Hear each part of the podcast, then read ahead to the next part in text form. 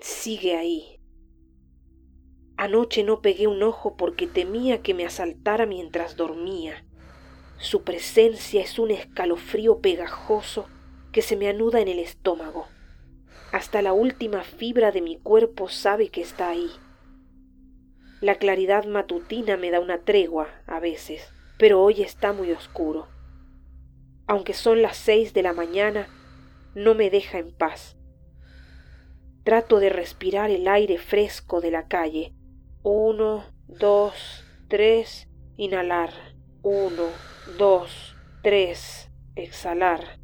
Es como si el oxígeno se hubiera acabado. La gente dice que tengo que calmarme, que ya estoy grande para temerle al monstruo debajo de mi cama. Yo trato de hacerles caso y recordar que no está ahí, pero no puedo mentirle a mis pulmones.